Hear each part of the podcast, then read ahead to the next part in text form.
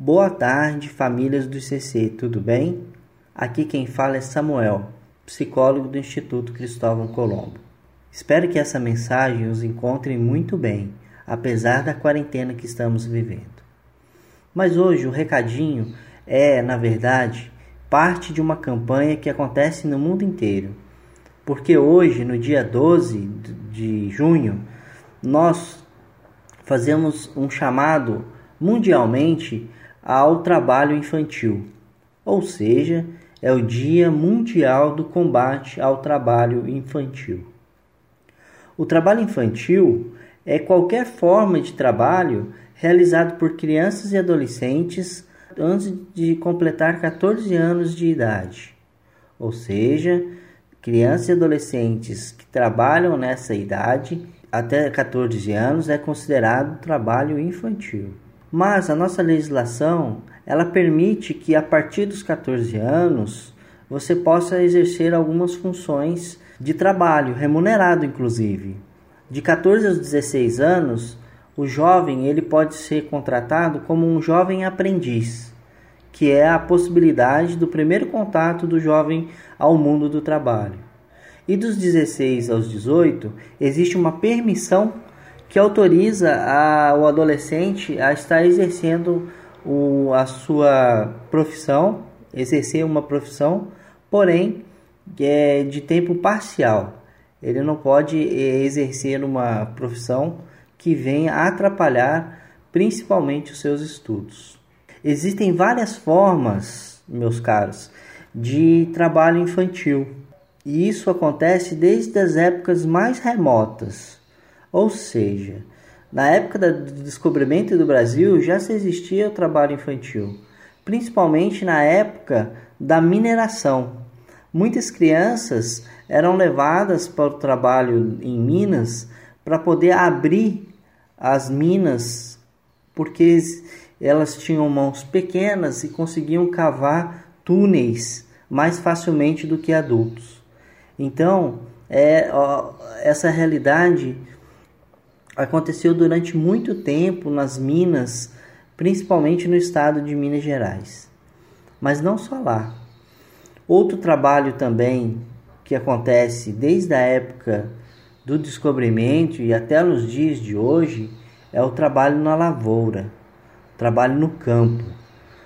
Muitos é, jovens, crianças e adolescentes estão fora do, do âmbito escolar principalmente porque exercem profissões no, no campo, como na colheita, como no plantio, como em vários outros aspectos do, do universo do campo. Mas eu chamo atenção também para uma outra realidade do trabalho infantil que acontece principalmente no meio urbano, que é o trabalho infantil doméstico é quando uma criança ou um adolescente vai trabalhar na casa de terceiros, ou seja, que não é da família, e eh, exerce a função de uma empregada doméstica. Para vocês terem ideia, muitas pessoas, muitos adolescentes, principalmente do sexo feminino, chegavam a morar nas casas onde trabalhavam. Além de exercer a função de doméstica ainda dormiam no trabalho. Uma realidade muito triste. Outra forma de trabalho infantil é o trabalho nas ruas, ou seja, o trabalho em que as crianças vão para ruas venderem alguns doces, alguns utensílios domésticos.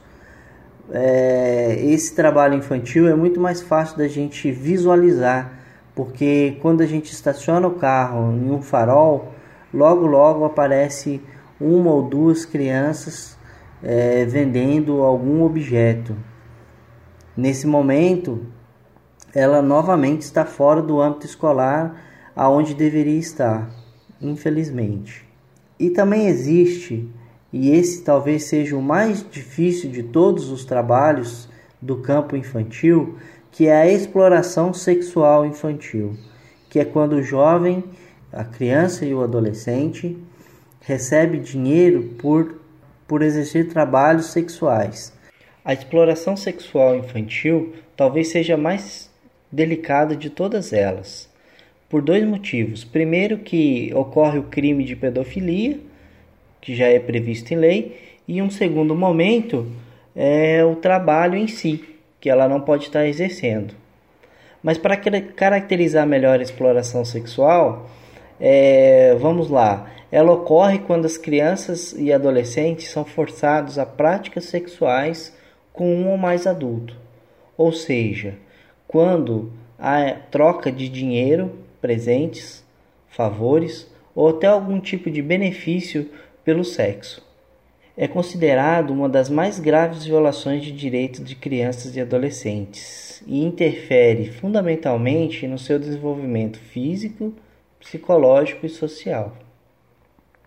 É quando pode-se deixar marcas psicológicas e emocionais por estar exercendo uma função ou exercendo uma profissão da qual ela não tem condições ainda de exercer. Então, é muito, é, é, gostaria de deixar bem claro que esse é talvez o mais difícil trabalho exercido pelas crianças, principalmente nas regiões aonde há muito turismo, é, locais de turismo acontece demais esse tipo de trabalho. Então, famílias do ICC, diante dessa realidade, caso vocês conheçam algum caso, é, saiba de algum adolescente ou criança que esteja trabalhando, vale a pena sempre denunciar para os órgãos competentes. No caso, o conselho tutelar mais próximo de sua casa é um dos dispositivos que pode estar contribuindo para que não aconteça mais o trabalho infantil. Você pode ligar de forma anônima, não precisa se identificar, e falando que quer fazer uma denúncia. Olha, estou aqui, quero fazer uma denúncia em relação ao trabalho infantil que eu conheço, e aí você relata o que você sabe sobre o trabalho infantil que você está sabendo, que você tem contato, enfim. E é dessa forma que a gente vai cada dia mais fazendo com que o trabalho infantil não aconteça, que ele pare de acontecer. Porque a gente sabe, né, cada dia mais que o lugar de criança é na escola e do adolescente também, para a gente evitar a evasão escolar.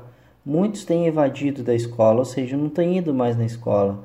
E cada dia mais a gente tem que tomar muito cuidado com o trabalho infantil.